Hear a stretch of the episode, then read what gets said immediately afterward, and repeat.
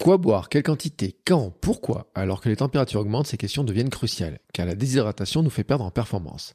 Alors, nous les sommes posés avec Laure. Allez, c'est parti Bonjour, bonjour mes champions et mes champions, c'est Bertrand, bienvenue dans ce nouveau numéro du Conseil. Tous les samedis, je propose un épisode qui est une réponse à une question reçue sur la course, l'entraînement, le mode de vie, le mental, la préparation des objectifs et l'organisation. C'est un bout d'informat question-réponse plus long que je propose tous les vendredis dans l'Amsterdam Running Club, la communauté bienveillante autour du podcast pour vous aider à relever vos défis personnels et devenir champion du monde et championne du monde de votre monde. Le lien est dans les notes de l'épisode. Et la question ne vient pas cette fois de la communauté, mais de nos propres besoins et questionnements. Cette semaine, les températures ont rapidement grimpé et j'avoue avoir eu bien chaud sur certaines séances, notamment celle de vitesse. Au point que je me suis demandé où j'ai mis mes flasques et petites gourdes qui généralement passent l'hiver dans un tiroir. Et la question n'était pas seulement de les retrouver, mais aussi de comment les transporter et qu'était la meilleure solution pour avoir de l'eau avec soi. C'est un sujet dont nous avons parlé plusieurs fois cette semaine avec Laure en off et c'est pour ça que nous avons décidé d'en faire un épisode du conseil. Et une fois le contenant trouvé, la question se pose de quoi mettre dedans. Eau, jus de fruits, électrolytes, coca ou autre soda, grenadine, ou alors recette un peu étrange selon moi. Et eh ben, c'est ce que vous allez découvrir, car nous avons tous les deux nos astuces, nos petites manies que vous allez découvrir, mais aussi un point commun que nous apprécions en fin de séance parce que nous sommes tous les deux à Vichy.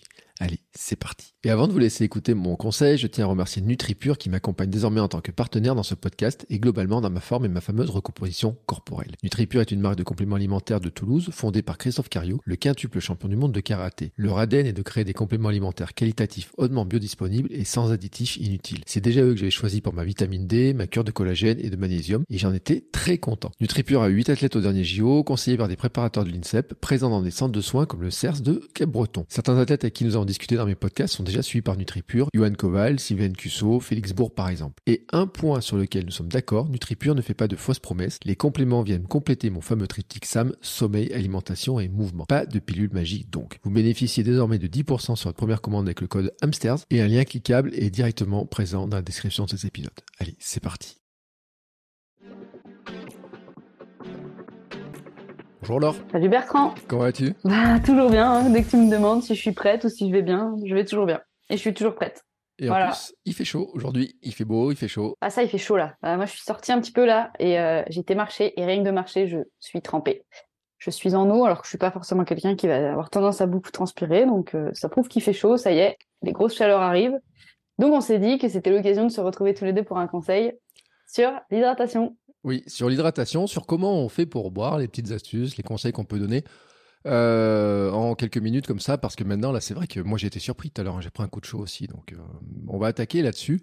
Alors, sachant quand même qu'on fera un épisode d'hydratation plus complet un autre jour, là, c'est pour donner des premiers conseils de qu'est-ce qu'on peut faire à l'entraînement, etc., pour s'hydrater. Yes. On fait quoi alors? On peut commencer par le fait déjà qu'on recommande, euh, quel que soit, alors, dans des températures, on va dire à peu près euh, normales. Hein. Je ne vais pas parler de températures extrêmes, de grosses canicules. On parlera de ces conditions-là après, mais dans des conditions relativement normales, on va dire.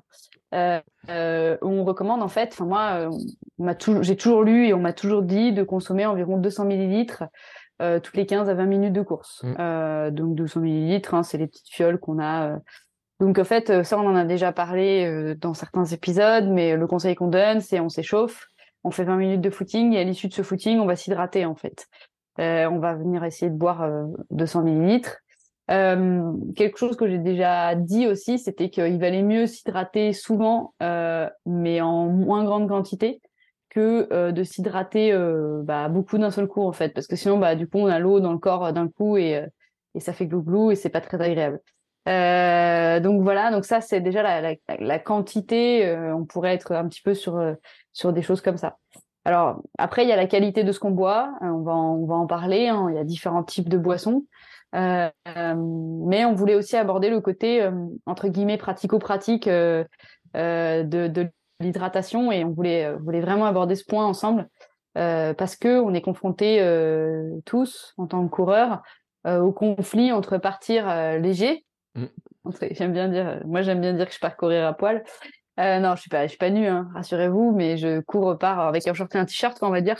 Euh, mais j'aime bien partir euh, justement, je pars à poil. Euh, ça me fait un peu, un peu, penser à l'émission Nuit et culotté. Je sais pas si mm. vous connaissez, mais c'est super bien. Et euh, et sinon, on va partir avec un bagage, de la bagagerie quelle qu'elle soit. Donc ça peut être un sac, un sac ou une ceinture d'hydratation. Mais en fait, dans les deux cas, ça alourdit énormément en fait. Et dans les deux cas, bah, ça crée forcément des contraintes. Alors, je t'en parlais hier en off, hein, Bertrand, mais c'est vrai que autant l'hiver, c'est pas forcément très gênant d'avoir un sac parce que souvent l'hiver, on peut pas faire autrement. Enfin, après, il y a deux, je fais un coucou à Séverine euh, qui, elle, est une dure à cuire. Elle me dit Ah non, mais moi, je pars avec la couche et je fais tout mon footing. Je suis assez impressionnée. Euh, et, moi, j'ai besoin l'hiver d'être, euh, de faire ma princesse un peu et de partir avec ma petite couche supplémentaire que je vais quitter au bout de 7 minutes, mais c'est pas grave. Euh, mais j'aime pas avoir froid en fait. Je déteste partir. Et pourtant, c'est l'indicateur. Hein. On dit toujours en course à pied, euh, si on part et qu'on a et qu'on a chaud, eh ben c'est pas bon, c'est qu'on aura trop chaud tout de suite. Mm. L'indicateur, c'est qu'il faut avoir froid quand on part. Après, c'est jusqu'à où on accepte d'avoir froid en fait. Voilà. Alors qu'en vélo, euh, c'est l'inverse. Il faut partir en, ayant chaud, sinon on aura froid. Donc c'est des petits conseils qu'on peut donner comme ça, mais du coup voilà, du coup avoir un sac d'hydratation ou, une banane ou une sacoche, bah ça c'est sympa l'hiver parce que du coup en plus on met ça. Souvent en plus l'hiver on boit pas, euh, mais voilà. Le problème aussi c'est que partir avec beaucoup d'eau c'est pénible. Alors euh, la question, c'est euh, comment on arrive à trouver un compromis entre partir avec de l'eau, partir sans eau? Euh, bah déjà, il y a une question que vous pouvez vous poser, vous pouvez vous poser, c'est est-ce que vous avez des points de ravitaillement euh, naturels entre guillemets sur le parcours? Alors tout le monde n'a pas la chance de vivre à Vichy et, et d'avoir la source des Célestins pour se ravitailler. on a quand même beaucoup de chance. Toi, tu l'as pas encore vécu, Bertrand, l'été, mais moi, je l'ai vécu l'année dernière sur ma prépa marathon. Euh, où vraiment, en fait, je partais avec une fiole de 200 millilitres et je savais qu'il y avait un point d'eau à un endroit. Mm. Et donc, en fait, euh, bah, je m'organisais pour faire mon fartlek euh, ou mes séances d'allure autour de ce point. Et en fait, c'était cool parce que du coup, je remplissais ma gourde et j'avais pas forcément beaucoup d'eau sur moi à porter tout le temps. Euh, donc, voilà, il y a ce côté-là. Là-dessus, je voulais faire une petite parenthèse aussi parce que selon la morphologie, en fait, selon nos morphologies, bah, la ceinture d'hydratation, elle est plus ou moins intéressante. c'est pareil, on en parlait tous les deux. Euh, moi, j'ai opté plutôt pour la, la, bagagerie type sac à dos euh, parce que euh, en tant que femme, on a les hanches qui sont très marquées, on a ce qu'on appelle une taille qui est très marquée. Donc en fait, on a une taille qui est plus resserrée par rapport aux hanches et donc les ceintures en général elles se portent sur les hanches et donc qu'est-ce que ça fait? Bah, ça produit un effet où ça remonte. Mm. Et il y a rien de plus désagréable que d'avoir un truc en plein milieu du, du ventre au niveau du. Bah, moi, j'y arrive pas en fait. Après, il y a des femmes qui ont la taille moins marquée, il y a des femmes qui ont le bassin moins large et donc où ça pose pas trop de soucis en fait. Euh, ça remonte pas trop. Donc en fait, il faut arriver à trouver euh, la bagagerie qui nous convient. Euh, c'est vrai que côté sac à dos, l'été, c'est pénible parce qu'on transpire beaucoup. Donc, euh, donc voilà, c'est pas forcément l'idéal, mais en tout cas, c'est un point sur lequel il faut que vous arriviez à vous poser des questions sur vous, par rapport à vous, par rapport à votre pratique.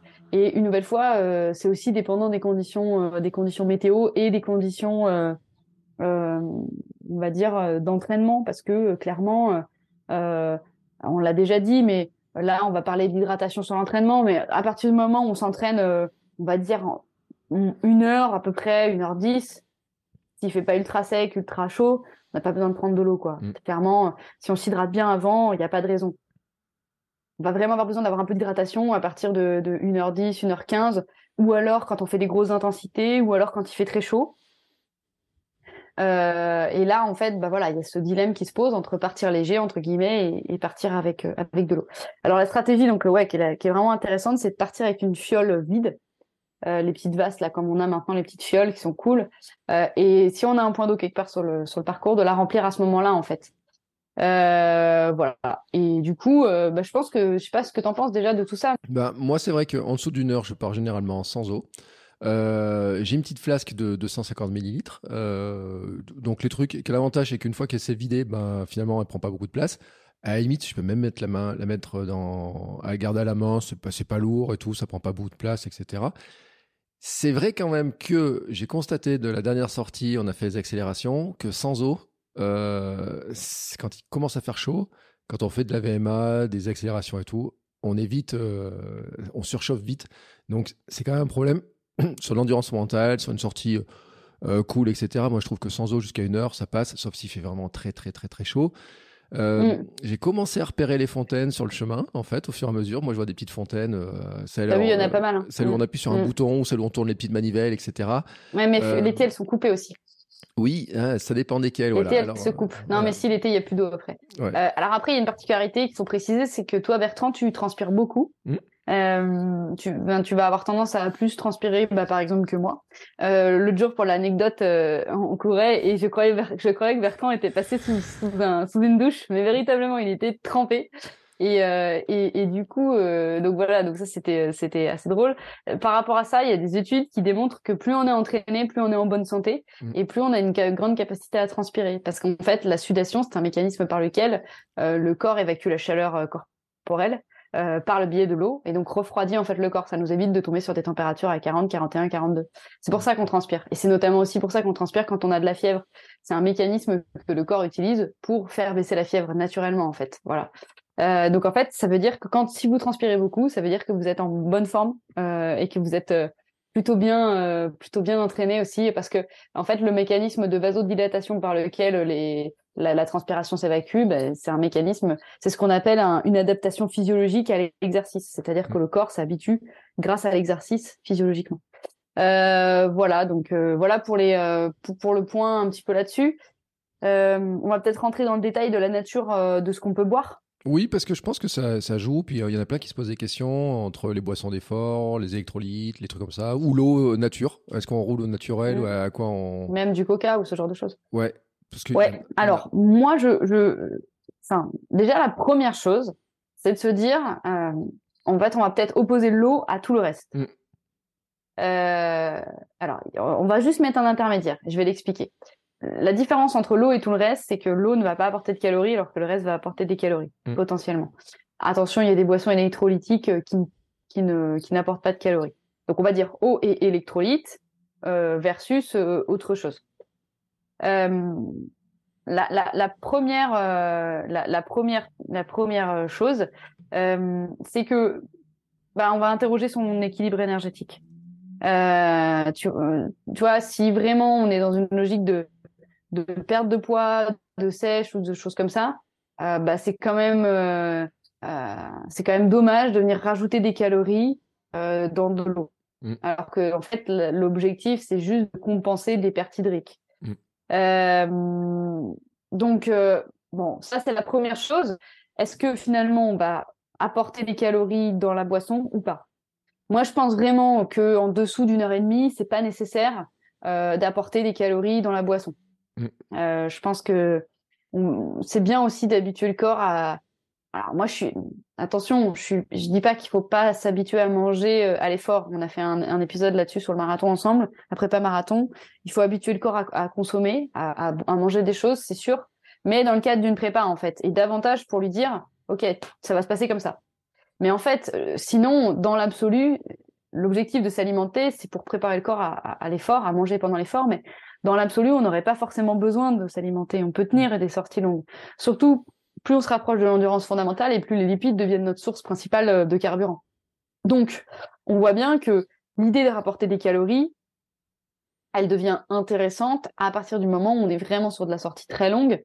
Euh, donc moi, je suis pas archi fan euh, de de venir rapporter des calories si on n'est pas dans une logique de préparer un événement de préparer quelque chose dans lequel on va devoir consommer mm. de, l'énergie, on va devoir s'alimenter. Donc en fait, je suis vraiment pour le fait de boire de l'eau dans beaucoup de situations et de consommer des boissons énergétiques ou d'autres boissons à partir du moment où ça fait partie d'un protocole alimentaire que l'on met en place pour préparer un événement. Mm. Euh, donc, donc, donc voilà, je sais pas ce que je sais pas ce que t'en penses.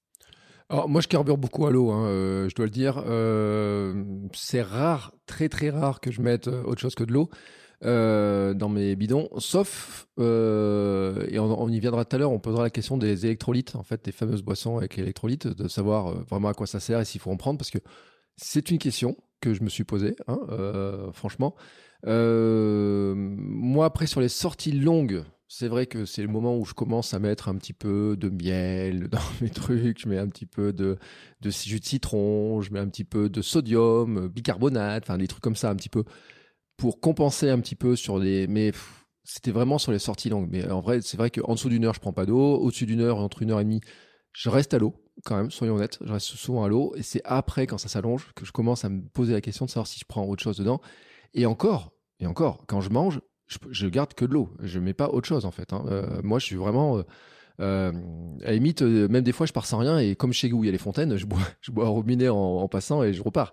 Donc, euh, j'ai toujours pas trouvé de fontaine d'ailleurs qui me servait du, une boisson d'effort pendant ma course. Tu vois, sur le bord de la route, là, ça existe pas. Alors, donc la boisson d'effort, peut-être qu'on va pas en parler là parce que c'est pas l'objectif. Mm. là, l'objectif, c'est on, on fera un épisode. On a dit tous les deux sur la minute perf sur l'hydratation. Mm. On y consacrera du temps. mais là, l'idée, c'est vraiment pourquoi on, pourquoi on boit et qu'est-ce qu'on boit clairement, euh, l'idée, c'est euh, l'été, euh, il fait plus chaud. Et qu'est-ce qui se passe? Ben, En fait, on va plus transpirer. Et, du coup, qui dit plus transpirer, dit vraiment aussi perdre ce qu'on appelle des électrons et des électrolytes. en fait, notre corps, il a besoin d'électrons et de minéraux. tous les minéraux sont des électrons, en fait. Soit ils sont chargés positivement, soit ils sont chargés négativement. mais chaque, chaque minéral a un rôle très important, en fait, dans l'organisme.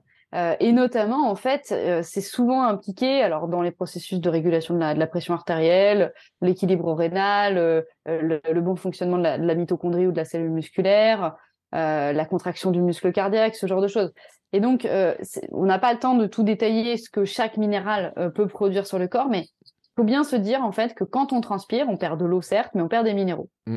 Et donc, le problème, c'est que chaque, comme je viens de l'expliquer, tous ces minéraux, ils, ils interviennent en fait dans tout un tas de processus qui sont essentiels à la contraction musculaire.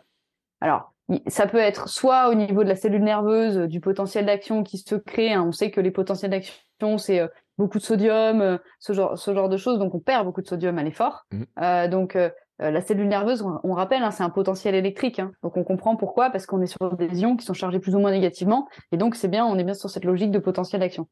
mais aussi, la contraction des fibres musculaires, elle intervient avec euh, du magnésium et du calcium. Euh, donc on voit bien que si on manque de ces éléments, ça peut poser problème. Donc si je synthétise et vraiment que je vulgarise dans le cadre de, ce conseil qui est vraiment court, on viendra dessus plus en détail euh, plus tard. On transpire, on perd de l'eau, on perd des minéraux et donc à un moment donné, il faut nécessairement venir en remettre dans le corps. D'une part, pour maintenir un effort physique entre guillemets sain, mmh. c'est-à-dire déjà ne pas se blesser. Deuxièmement, pouvoir potentiellement maintenir un niveau de performance mais aussi et surtout, euh, entre guillemets, ne pas avoir de carence et créer de carence. Mm. D'accord? Euh, le, problème, c'est que quand on commence à manquer de minéraux, en fait, c'est un peu des réactions en chaîne qui se produisent dans l'organisme. Et la plupart du temps, malheureusement, ce sont des, des, des, cercles vicieux. Euh, L'un entraîne l'autre, puis entraîne l'autre. Et en fait, on arrive avec des grosses carences. Euh, donc, moi, le, conseil vraiment que j'ai envie de donner aujourd'hui, c'est que, et je, le, je me l'applique à moi-même pour le coup, il y a plein de choses que je dis dans les épisodes que je n'arrive pas à m'appliquer parce que, parce que j'y arrive pas. Euh, mais ça, je me l'applique. D'ailleurs, je l'ai fait aujourd'hui. Euh, à partir du moment où on commence à faire chaud, où on sait qu'on va transpirer, là, euh, bah, on sait qu'on va aller s'entraîner, euh, ça va peut-être durer longtemps. Euh, ben moi, je prends une pastille d'électrolyte, pas chaque jour, mais les jours où je sais que j'ai un gros entraînement, une grosse dépense. moi, je privilégie les pastilles d'électrolyte. Vous l'avez compris, du coup, les pastilles d'électrolyte qui n'ont pas de calories, qui n'apportent pas de calories.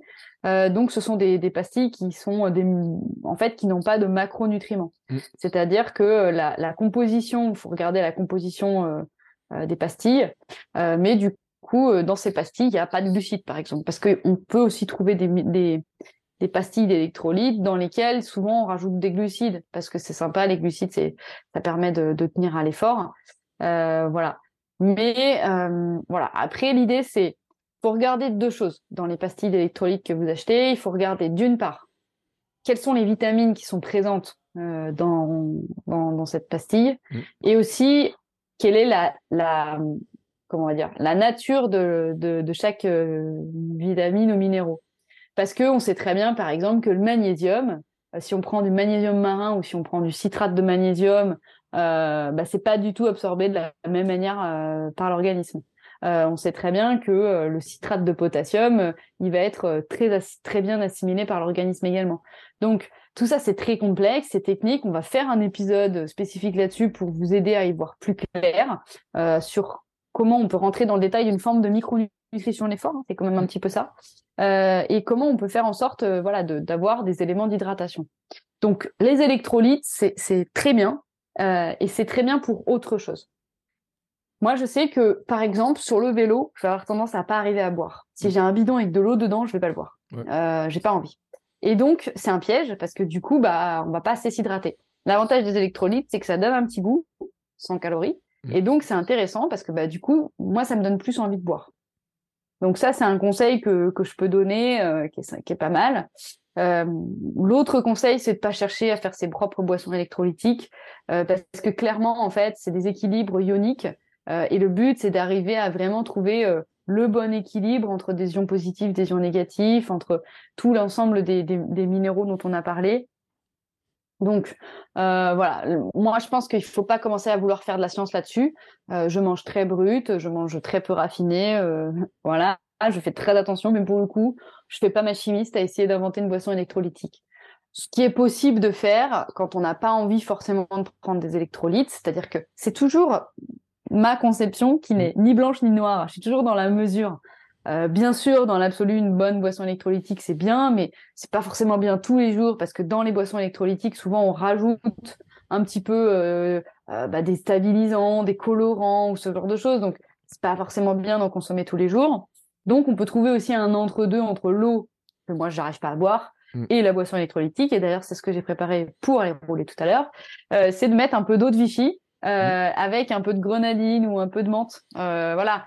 Alors là, c'est pareil, on essaye de trouver plutôt euh, une, une, une grenadine ou une menthe, un sirop, je chercher le mot, qui est plutôt avec pas trop de colorants, pas trop d'additifs, mmh. etc. Bon, après, c'est pas non plus très grave s'il y a colorants et additifs parce que de toute façon, euh, c'est pas non plus la quantité qu'on va en boire qui va être perturbante. il faut aussi toujours voir ça en fait. Il faut toujours voir quelle est la quantité de ce que je consomme par rapport, euh, voilà, c'est sûr que si vous prenez des fruits et légumes euh, blindés de pesticides et que ça représente 80% de votre alimentation, ça pose problème. Si vous prenez une boisson électrolytique qui représente même pas 1% de vos apports en, en, calories, ça pose moins de problèmes. Voilà. Mm. Donc c'est toujours ça qu'il faut voir et donc c'est pour ça que l'histoire du colorant ou quoi dans le sirop, c'est pas forcément très grave parce que ça représentera une boisson à un moment donné de, de votre entraînement et voilà. Mais moi, je trouve que ça permet d'être sur quelque chose de plus naturel. Donc, on sait qu'il y a des. Alors, après, il faut aimer les eaux gazeuses. Moi, je sais que je vais avoir tendance à plus boire les eaux gazeuses à l'effort aussi. Je préfère. Euh, mais il faut aimer ça. Alors, nous, on a la chance d'avoir l'eau de Vichy qui est pas trop gazéifiée. Donc, c'est cool. C'est un bon mmh. entre-deux. Euh, on sait que hein, les eaux comme Vichy, Ceinture, elles sont très, très riches en minéraux. Elles sont, elles sont recommandées pour le sportif. Le problème, c'est qu'on les a un petit peu diabolisées aussi sur la période où euh, euh, bah, les gens ne pouvaient pas consommer trop de sodium. On s'était rendu compte que les gens consommaient trop de sodium et tout.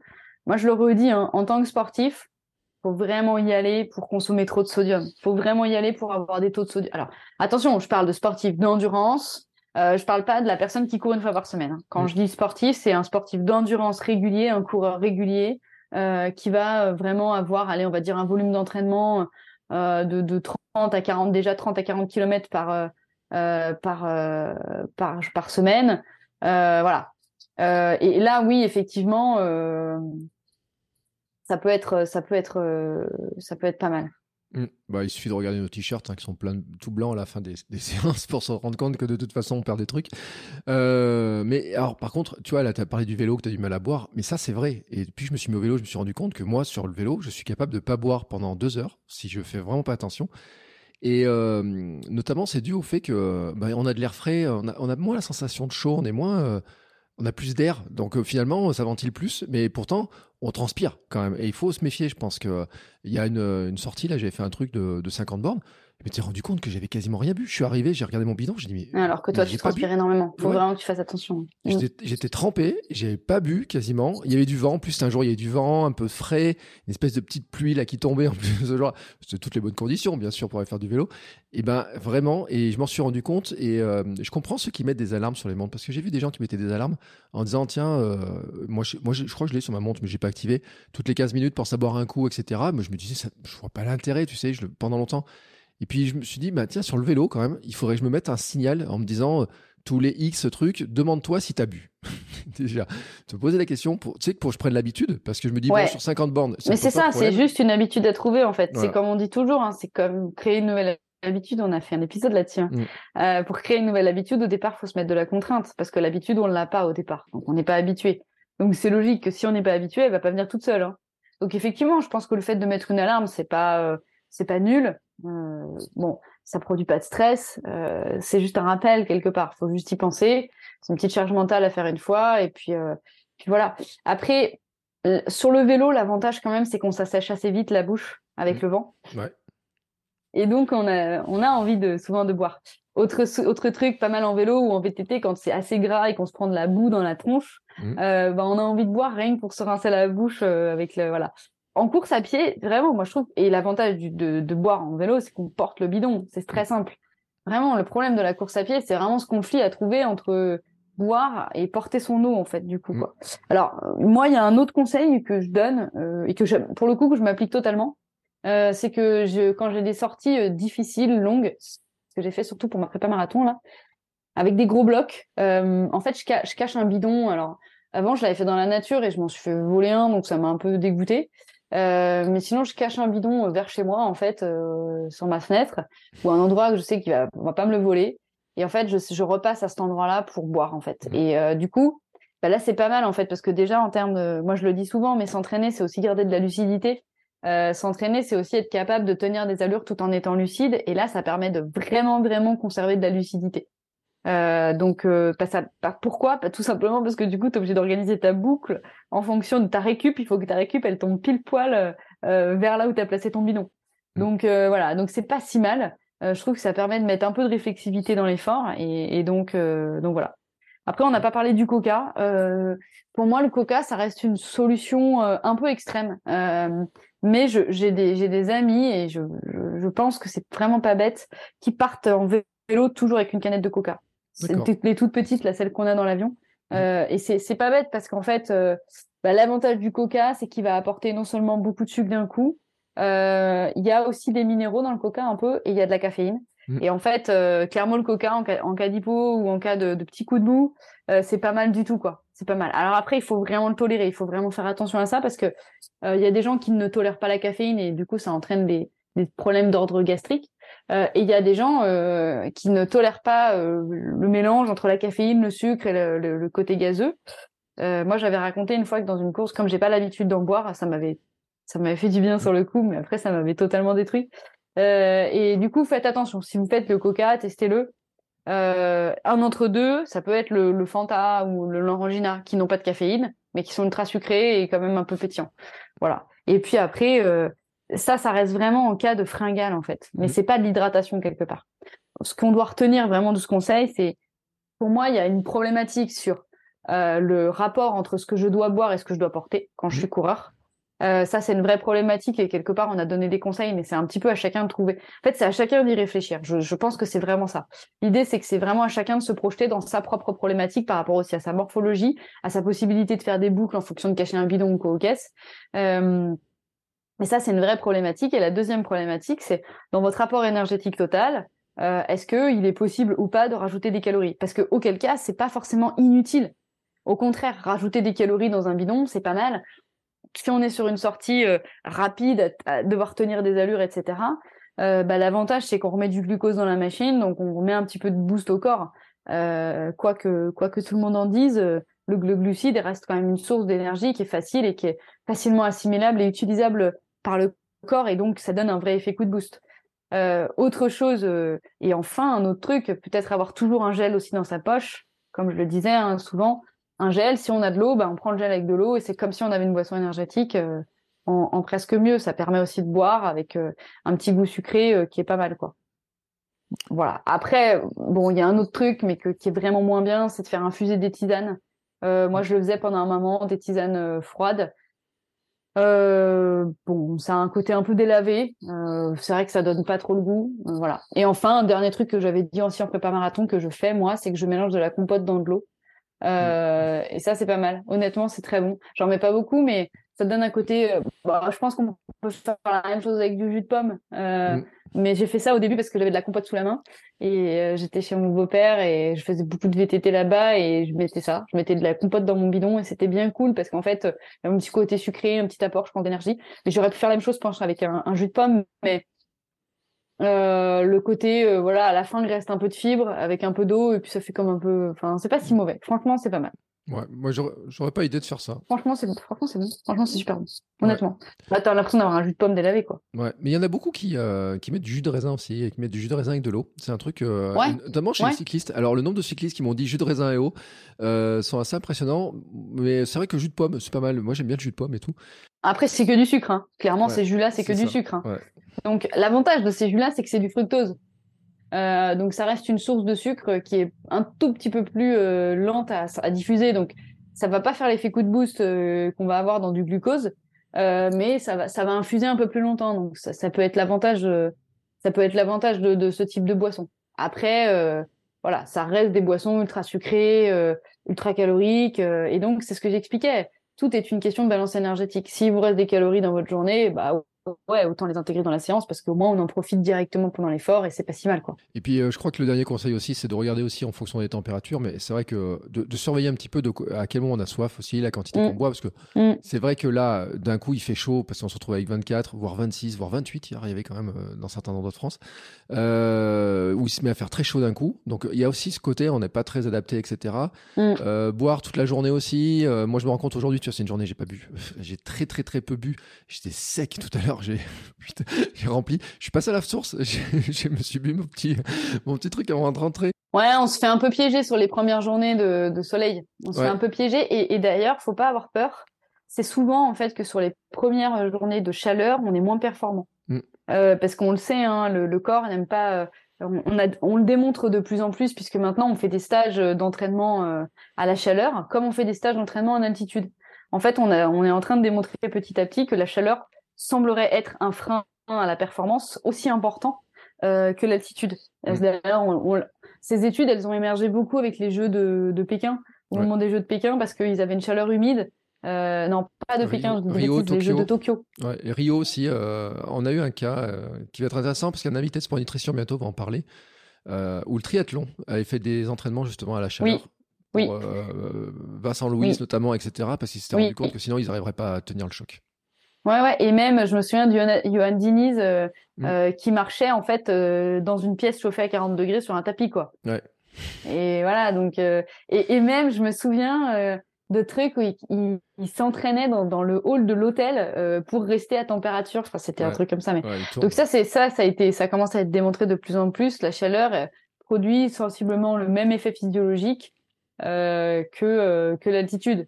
Donc, on voit bien que plus les températures augmentent, plus on va perdre de l'eau et, plus on transpire pour diminuer cette température. Mais donc plus il faut apporter de l'eau, quoi. Voilà. on est pas mal là. Hein? bon, on est pas mal. Euh, rappelons que c'est quand même une question primordiale parce que euh, on le dit, hein, dès qu'on se déshydrate un peu, on baisse la performance. Donc euh, c'est. Ouais, alors il y a des trucs là-dessus, c'est intéressant. Hein. Toute perte de poids de corps de 1% hmm. entraîne une baisse de la performance d'environ 10%. Donc une perte de 1% d'eau, bah, calculez ce que ça fait. Hein. Alors on dit perte de 1% d'eau, mais c'est 1% de poids de corps. Mm. Donc euh, je sais pas, euh, je suis très nulle en calcul, en calcul, mais sur une personne qui ferait 100 kilos, eh ben, elle perdrait 1 kilo d'eau. C'est pas énorme hein, de perdre 1 kilo d'eau. Ah, Moi je suis sûr que mm. un litre d'eau, voilà. Je suis sûr que quand je vais courir, je perds, perds pas loin d'un litre d'eau, donc ça représente plus. Euh, ça représenterait presque 2% de mon poids de corps quelque part. Mm. Bah, voilà, même 2% de mon poids de corps. Donc c'est énorme. C'est énorme. Donc effectivement, on minimise vraiment. Euh, et, même l'hiver au final, hein. même l'hiver. Ouais, parce que même l'hiver, c'est vrai qu'on en parle plus en été, parce qu'en été, on, le sent plus et tout, on a chaud, on a directement chaud, mais l'hiver aussi, on transpire beaucoup, et il faut aussi faire attention. Bon bah écoute, euh, en tout cas là maintenant on va mettre, euh, maintenant qu'on a bien dit tout ça, moi je regarde mes petits bidons, je me dis qu'est-ce que je vais mettre dedans? moi c'est fait. Moi un petit sachet d'électrolyte, allez comme ça parce qu'il fait chaud et tout, et puis ils ont un petit goût citron en plus. T'as raison, j'aime bien ce petit goût, parce que j'en ai d'autres qui n'ont pas de goût. Et j'étais surpris. Ah, c'est horrible. Ouais, ah, c'est horrible. Ouais, bah, alors, je dis pas que je les ai pas trouvés bons, mais euh, j'ai moins d'intérêt et ce, je vais mettre un peu de citron. Bref, eh ben, écoute, merci en tout cas pour les conseils. Euh, n'hésitez pas à nous donner d'ailleurs vos retours et vos autres questions que vous pouvez avoir sur euh, les questions qui. Parce qu'il y en a plein, puis c'est vrai qu'on a un changement de saison. Changement de saison, ça nous perturbe tous un peu tous de savoir à quel moment on va courir, comment on va courir, les impacts de la chaleur. Ouais, puis comme ça, quand vous avez des questions, moi je viens et tout, faire le conseil avec Bertrand, c'est cool, euh, mmh. voilà. Voilà. Écoute, sur ce, maintenant, on saute dans les chaussures et on va aller tester voir si nos conseils d'hydratation n'est qu'à de nous appliquer à nous-mêmes. En tout cas. Ouais, oui. C'est parti. Allez, sur ce, je vous souhaite à tous une très, très, très, très, très, très belle journée. Un très bon week-end si vous écoutez cet épisode le samedi à sa sortie. Et puis, on se retrouve bien sûr la semaine prochaine avec les épisodes bah, de la minute perf, du, du, du, de l'épisode du mercredi et de, du prochain conseil. En attendant, vous pouvez envoyer vos questions. Euh, tu vois, moi j'ai pas assez bu, mon cerveau est totalement euh, embourbé, déshydraté. Ouais, déshydraté là. Ciao, ciao. À bientôt.